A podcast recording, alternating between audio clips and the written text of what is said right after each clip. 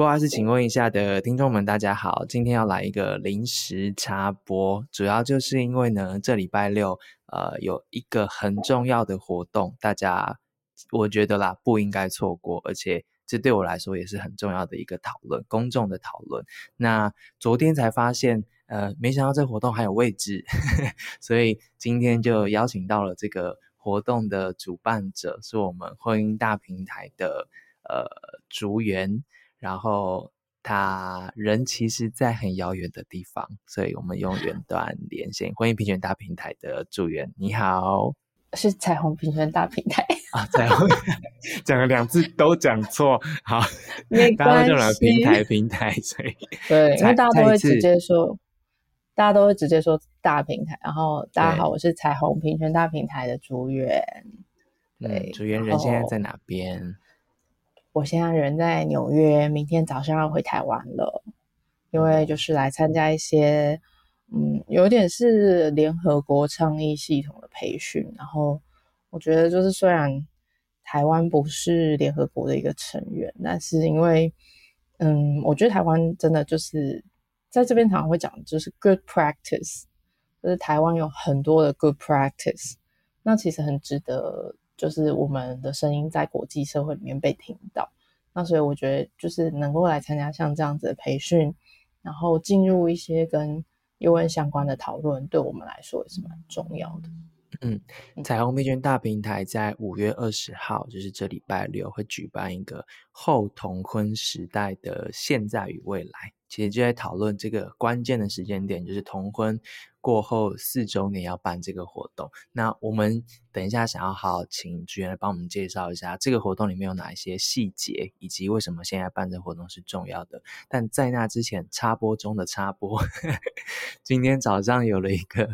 好消息，我这边快速念一下今天早上好消息，就是立法院会今天三读修正通过了。有点复杂的司法院释字第七百四十八号解释施行法之第二十条条文，从此之后，双方当事人之一方收养的他方的子女或共同收养时，准用民法关于收养的规定。竹园，白话的意思是什么？白话的意思就是，现在同志结婚了之后，你就可以跟你的伴侣，就是一起到了收收养机构说，哦，我想要收养一个小孩。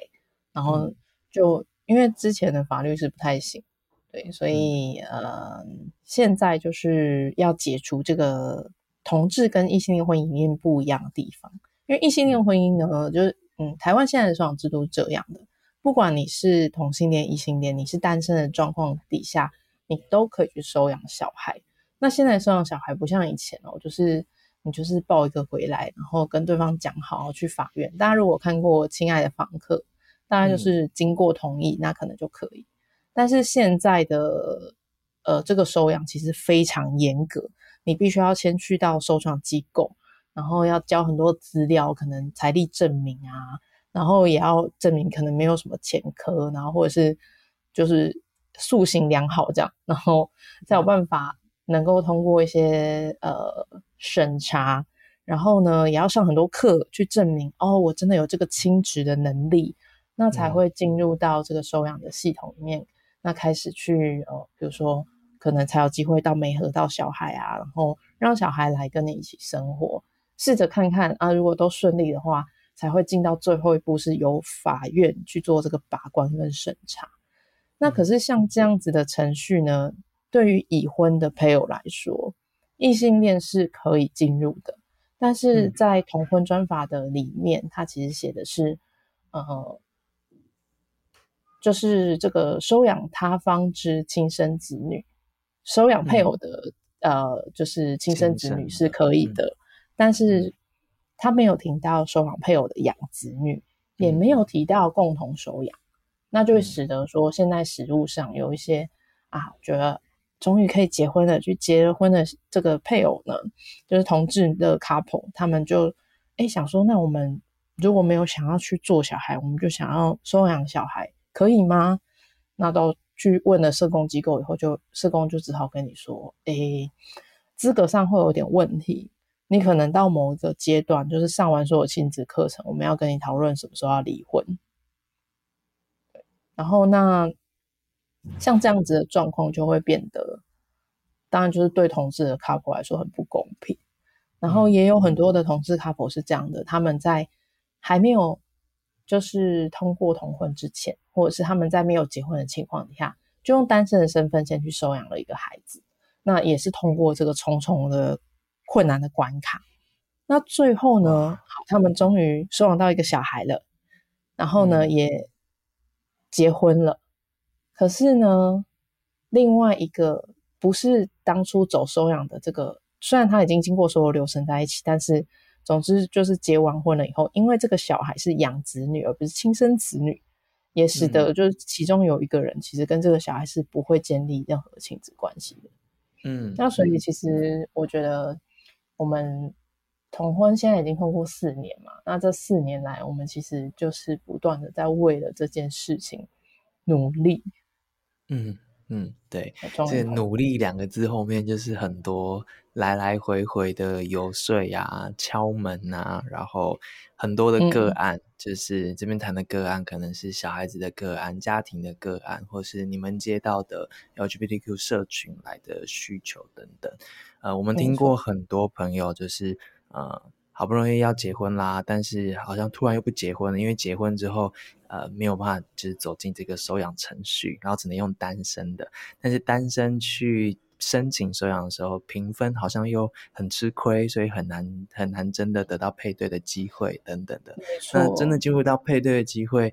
呃，亲生父母会觉得，为什么我要把小孩给一个就是一个单身男子或单身女子 这样子，就是种种的。各种四年来食物上面遇到的情况，但今天的好消息就是这个修法，呃，三读通过，在此之后呢，其实呃就没有这样子的情况了，适用于民法关于收养的规定。这样，其实你们的贴文有很详尽的关于这部分的解释，大家也都可以去呃单集连接可以点选大平台的贴文。贴文里面特别强调了，点出了很多的组织跟呃政治人物在过程当中的呃努力。呃，我我可以先请主演谈一下你们的伙伴们，呃，很多公民团体在这过程当中一起努力，有没有什么哪一些你想要呃介绍给大家的？我觉得当然最要介绍的，当然我们一直以来就是从呃同婚倡议到现在，就是一直以来的伙伴，当然就是同家会跟热线，那就是。呃，热线一直做的是广大同志社群长久以来的服务。从同志只能打电话问说“我可以去哪里交朋友”的时候，热线就在。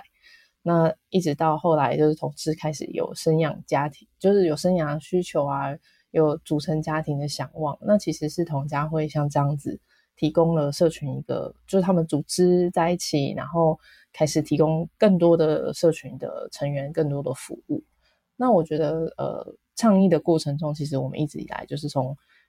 这就是刚刚讲到婚姻平等大平台的时候，就是跟这两个组织在一起组成了这个联盟性的组织。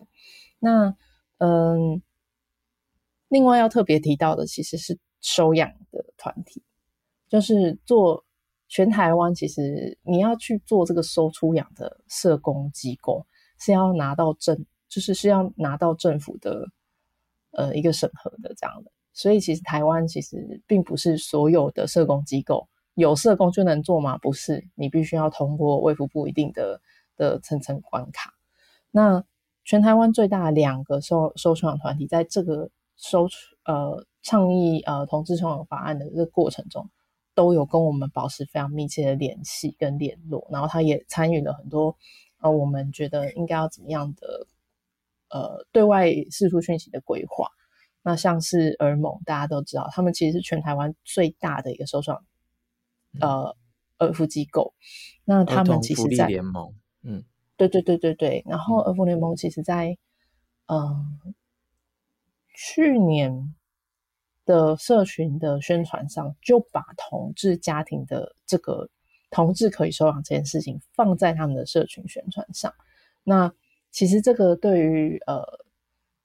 我就我们自己的理解啊，就是儿盟其实是他们的有一些的呃捐款人，其实对于同志相关的议题并没有到完全的友善或支持，可是他们很勇敢的，就还是愿意做很多尝试跟努力，因为他们觉得能够帮孩子找到适合的家才是最重要的一件事情。然后，所以要特别谢谢儿盟。另外，当然励馨就一直以来，当然在很多很多不同议题的倡议上，多元性别议题的倡议上跟服务上，都是呃同志社群的伙伴。然后，那我们有很多的拜会，有很多的记者会，也全部都是邀请励馨跟我们站在同一阵线，然后跟我们一起喊口号，跟我们一起就是呃为了同志的收养发声这样。然后，所以我觉得。可能要特别感谢，就是也是包括这样的团体这样。了解，呃，然后这个过程其实我看到新闻媒体的报道，有特别点出说，这个法案呃通过的现场呢，其实在场的立委都没有提出异议，然后。过程其实也是跨党派的这个党团在立法院的司法及法制委员会，从二零二二年五月十二开始，呃，民进党的立委、国民党的立委、无党籍的立委、时代力量的党团、台湾民众党的党团，大家一起在让这件事情有机会发生。我想能够有这样子的。刚讲出来这几句话，就是所谓的民团过去 长期的努力之下的结果。几个字、几句话，其实你们要努力好久。嗯、所以我想这也是这个原因，所以你们特别在贴文里面有表达你们的感谢，跟点名这每一位委员在过程当中的努力。我这边快速念一下，因为等一下这个跟我们礼拜六要介绍的这个活动其实蛮相关的。好，你们的贴文是这样写的：嗯、要感谢这个议题上面。呃，要感谢这个议题上面努力协调沟通的郑运鹏委员，将本案排入委员会议程，并且召开协商的黄世杰委员，还有一直以来与我们共同倡议的立新基金会儿童福利联盟范云委员、林长佐委员、洪申翰委员、王婉玉委员。以及提出草案的跨党派委员及党团，最后法案能够顺利进入党团协商，顺利排入院会议程，在同婚法案通过四周年的前夕通过，要感谢民进党团以及柯建明总召的协助。哇哦，恭喜你们，好多关卡。嗯、呃，我觉得这些都是不一定是，我觉得政治就是众人之力。所以他没有办法是一个人达成，那也必须是所有人跟我们，嗯、呃，我们一起努力才有办法创造改变。这样，我看你的表情很复杂，我想也是很累了啦。那边很晚了，但呃，这个事件，我想呃，我们可以关注一下竹园或是他们接下来的贴文，可能会有更多分享他们过程的心路历程，或是他们看见的事情。但我想这礼拜六的活动。也跟我们刚谈的这些其实很有关系。礼拜六主要要举办一个一整天的活动，要讨论后同后同婚时代的现在与未来。其实我们刚刚谈到的这个收领养，就是其中一个例子，就是在同婚通过之后，其实有很多待解的问题跟需要继续努力的方向。可不可以请职员介绍一下，你们为什么在此时此刻要办这个活动？其实我们每年在同婚。呃的周年，其实都会在思考要不要有一些什么样的活动，是跟社群沟通或跟社会沟通。那像呃，我们其实去年是办了 Q Power Festival，那当时志志行也有成为我们的其中一个 入围者。谢谢谢谢。然后，那我们就是要跟大众的文化沟通。那在前一年，我们其实本来是想要办一个有点像 C 呀期这样子的活动，但因为呢疫情。一切从就是规划、规划、规划，到最后急转直下，只能办线上。我们瞬间变成一个从一个大平台夜市团队，变成一个大平台 线上电视线上电视台团队。哦，是去思考 对，去思考所有的事情要怎么转线上。嗯，那回到那回到今年啊，就是四周年，我们其实就觉得，尤其是去年，其实我们经历了地方选举，然后。那地方选举其实，呃，总结来说，我们在地方选举前的四个年度，其实都在为了一些地方的性平政策努力。那我就觉得，哦，好像反正就跟团队讨论了以后，就觉得政策的改变跟政治的改变，好像就真的是平台跟别人有一点不一样，然后一直在努力的一个方向。那所以我们今年就是在这个后同婚的这个现在与未来要讨论的。呃两个主要的主题，一个是政策，那政策就分成是跟呃，就刚刚之前有讲到嘛，就是有两个场次都在谈政策这件事。那第一个场次谈的就是同婚后的这个体制要怎么看到同志身影的这个政策面向。那呃，就当然也会邀请到民间团体的伙伴，不管是从呃婚姻家庭这件事情，或者是学校教育来看说，那在不同的政策面向上，我们有没有看到同智的社群有被这个政策纳入，有被这个政策看到？会不会在这个后同婚时代，同志仍然觉得格格不入？那我觉得与同与此同时啊，我觉得，嗯，平台就像刚刚讲的，就是我们耕耘那么久，其实思考到一件事情，政治是众人之力，那他必须也要公私协力。那所以我们才会也邀请到呃公部门的伙伴，然后那会邀请就是性平处行政院的性平处，主要是做嗯、呃、性平相关业务的呃规划嘛。那他们怎么规划，或者是他他们的视角里面怎么去看，或者他们推动哪些努力是让同志在这个体制中更被看见？嗯，然后另外一个政策的面向会是谈这个交织跟反歧视。嗯，后同婚时期，同志难道就真的平等了吗？还是我们还是面对到很多交织的，就是歧视处境？那所以我们也有邀请像。刚刚提到，就是呃，励馨其实一直以来都是在多元性别的议题上面与民间团体一直在努力的伙伴嘛，所以他们其实有一个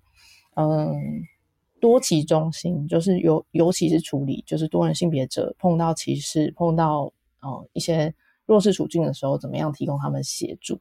的，哦、就是用社工的方式提供他们协助这样。嗯，那所以其实他们就会看到更多跟交织有关的。就比如说，当一个移民，他有同志身份，他是不是更容易陷入一个弱势的处境？哇！然后那也邀请到像是这个伊甸基金会，他们有一个活泉之家，那他们也在提供一些陪伴是，是那同志的，就是具有同志身份，然后同时是精神障碍者，他们的处境又是怎么样？哇！那我觉得就是那当然也有邀请到就是。刚刚有讲到嘛，公司协力，那所以我们也还是会邀请到。那在这个政府的体制上，我们要怎么让各种不同的弱势，嗯，不要一直持续的处于弱势？那其实政府在，嗯，这个我们的政府有一个三年，应该是三年期吧，的国家人权行动计划，那里面有规划到说，二零二四年其实政府是要提出这个反歧视法。或者是平等法的草案，哇，那这个草案里面该怎么看到人权？怎么看到这种交织性的多重多重弱势的处境？那提供一些协助，政策上的改变。那所以我们邀请到的会是行政院人权处，主要负责要起草这个法案的的部会，就是的部门啦，然后来提供一些他们的观察，他们怎么去思考这件事情。所以这个其实我觉得有一点是，过去好像大家都会很习惯开记者会，就是要把公部门找来，叫他们逼他们回应。回 应对。但我觉得，呃，台湾的公民社会走到这个地步，我觉得想要推的一件事情，其其实是对话。是是，其实我们也知道，在公部门有很多人跟我们一起努力。嗯那我们的努力方向可不可以透过对话的方式更让它更清楚、更明确？嗯，这大概就是我们这个活动想要呃在政策的这样场次想要努力的面向。那最后一个场次，我有一个问题，我有个问题。哎，好，来，请你们每个场次只有九十分钟，这样够吗？我刚刚讲的就是精华的，各位精华很丰富诶，就是 这些人好不容易都请来了，就好。我期待这九十分钟，我们就是那个 tempo 应该会很快，其实有很多 含金量很高的对话啦。没错，第呃第二场的这个主持人是王振勇老师，哦、我觉得振勇老师一定没有问题。振勇老师自己也处理很多。就是多重弱势的议题，包括年长的同志，然后对，对，嗯，好，我们期待这两场下午的这一场，我觉得也很挑战，就是呃，你们请到了直接是立法委员跟市议员，就是民意代表，直接成为你们的讲者。嗯，这样的用意是什么？对，因为政策需要政治的氛围来，或者是他必须要在政，就是其实政策讨论的环境背后，其实就是政治的氛围跟，所以怎么找到改变的路径，嗯、这个政治的环境要怎么让它更友善，才是一件，也是一很重要的事情。那所以，其实我们邀请到呃呃立法委员，诶，这一场目前确定邀请到的会是呃罗美玲，她是目前民进党部分区，那她其实也是有多重的身份啊，她是呃新住民的代表，然后那他过去其实长期服务的单位呢在南投，所以我们每次去找他的时候，他都是会有提到一些在南投服务的经验。因为他是过去是南投的，就是议员出身，然后从地方到中央，他怎么去看呃这个改变的途径，这个政治的氛围有没有变得更友善？那他作为一个政治人物，嗯、他觉得他的观察，或者他觉得，我觉得当然另外一个我自己个人好奇的就是，那他们觉得公民社会可以扮演什么样的角色？对对，嗯嗯，那所以当然也有公民社会的这个，那作为。嗯，呃，罗罗美玲委员，然后我们在议会的层级也邀请到这个亮君议员啊，林亮君议议员，嗯、然后那也有公民社会的代表，那包括大平台，也包括呃、嗯、呃国际性的就是国际特色组织啊，嗯，那我觉得就是大家一起来讨论，我们为了要创造更友善的政治氛围，我们一起做了哪些努力。那未来还有哪些事情是彼此都可以相互协助的？嗯嗯嗯。嗯，大家可能在讨论同志或者是少数性别认同的权益的时候，想的很多可能就是呃游行啊，然后那个漂漂亮亮的大家的样子，热热闹闹的这些场合等等的，但其实。呃，一切回归到民主的体制里面，还是很多一些 hardcore 的游戏要玩啦。所以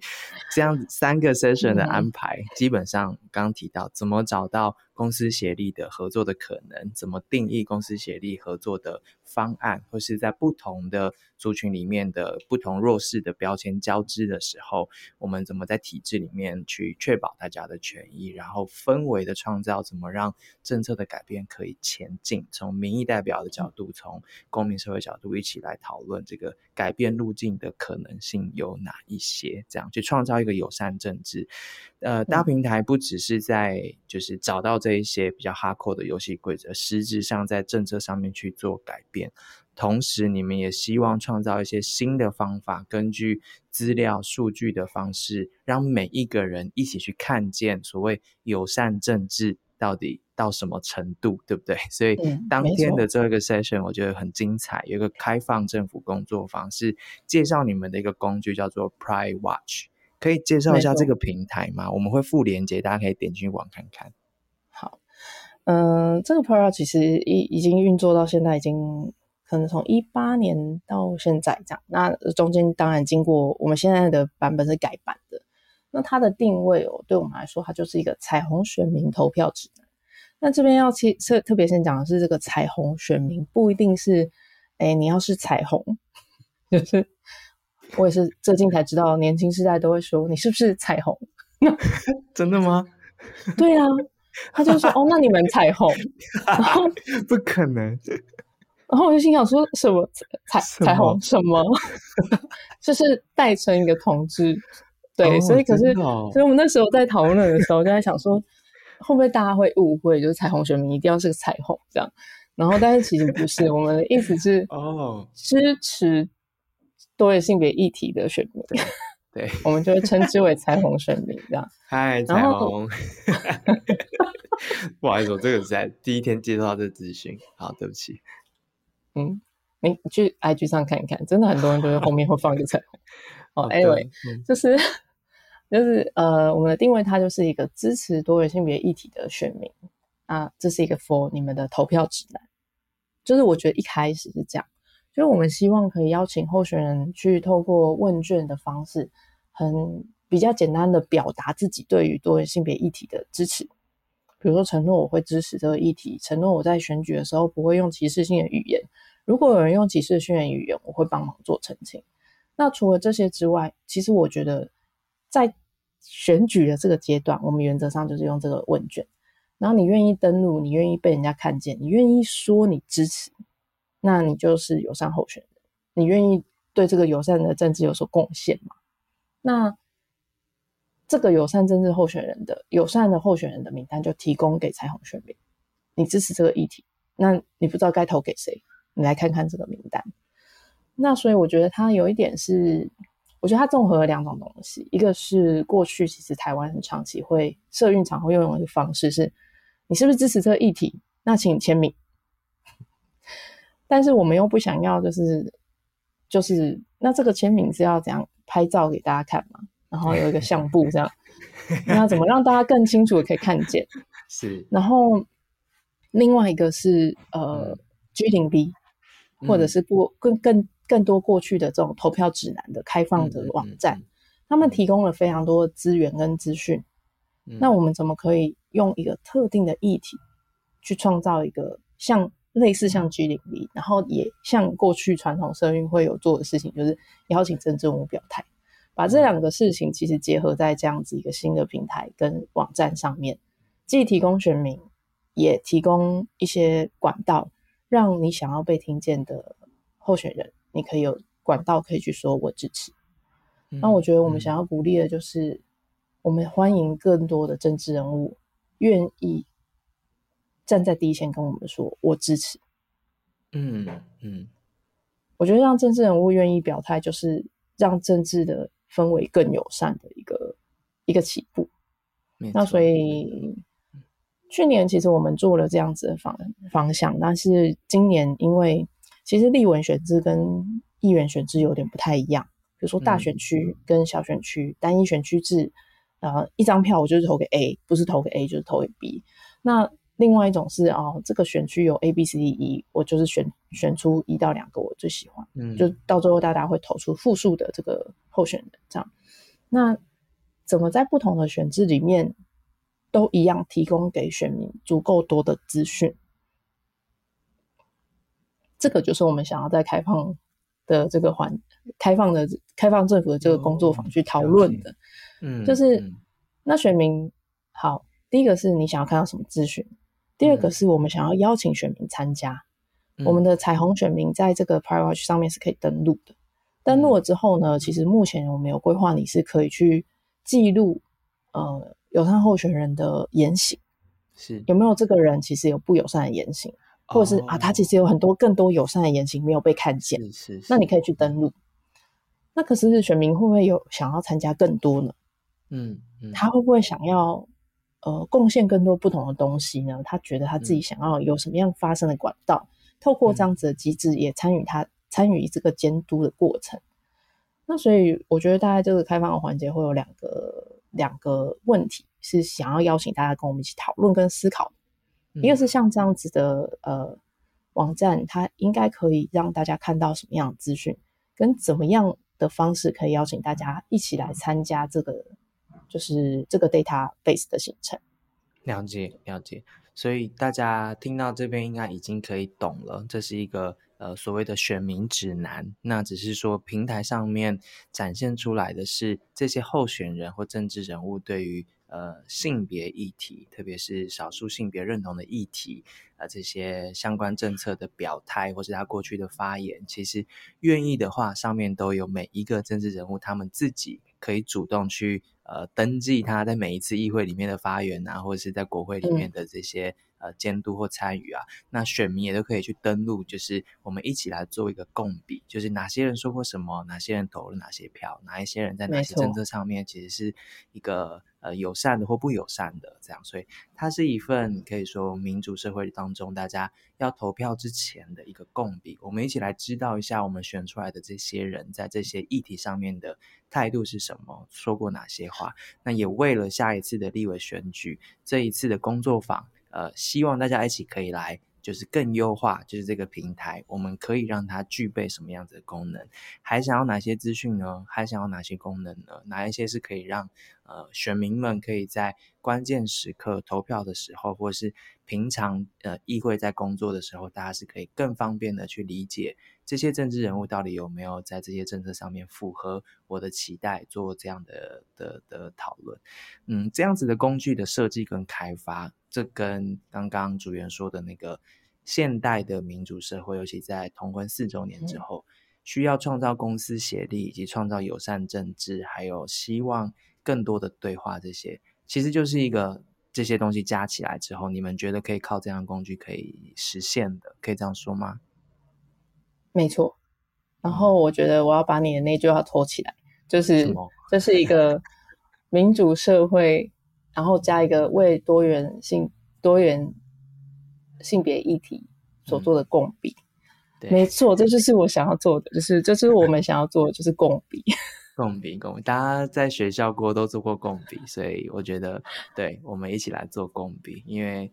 大家平常上班都很累啦，没有机会一起去关注每个人说了哪些，哪些才是真的应该懂的人，所以一起来 做一下，蛮实际的这样子。对，好，嗯那嗯，礼拜六见，五月二十号，地点是在台大会议中心是吗？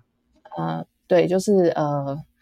就是吉思的台大，嗯，吉思会议中心，然后是在台大，就是公馆那边啊，呃，交通非常方便，大家。公馆还是台大医院？呃，公馆，公馆是公馆的那个集思中心啊、哦哦，了解，那很方便，对，就在那个 World Gym 对面嘛，对不对？World Gym 的斜对面。对，所以男同志就是去健身完之后就可以来那个，女同志也是啊，不可以就是差一点踩雷。对，大家运动完之后、哦、就是可以去那个参加一下会议，中午想要运动也可以去运动一下，这么爱运动，好，然后回来要记得洗澡。对，好啊，那呃报名链接我们就放在单集的这边，这样子好。诶，谢谢哦，组员，你那边是很晚了，半凌晨了。呃，对，没关系，我继续收行李。大平台也是一个就是非营利组织，所以如果你想要跟着他们一起在一个 hardcore 的场域里面去追求你想要完成的事情的话，欢迎大家用单笔捐款或是定期定额的方式跟着他们走下去，这样子。好，感谢大家。呃、我们节目也是啦，所以如果你觉得节目不错的话，也可以那个对捐款或干嘛的这样子。谢谢支援时间，谢谢知心，谢谢礼拜六见，礼拜六见。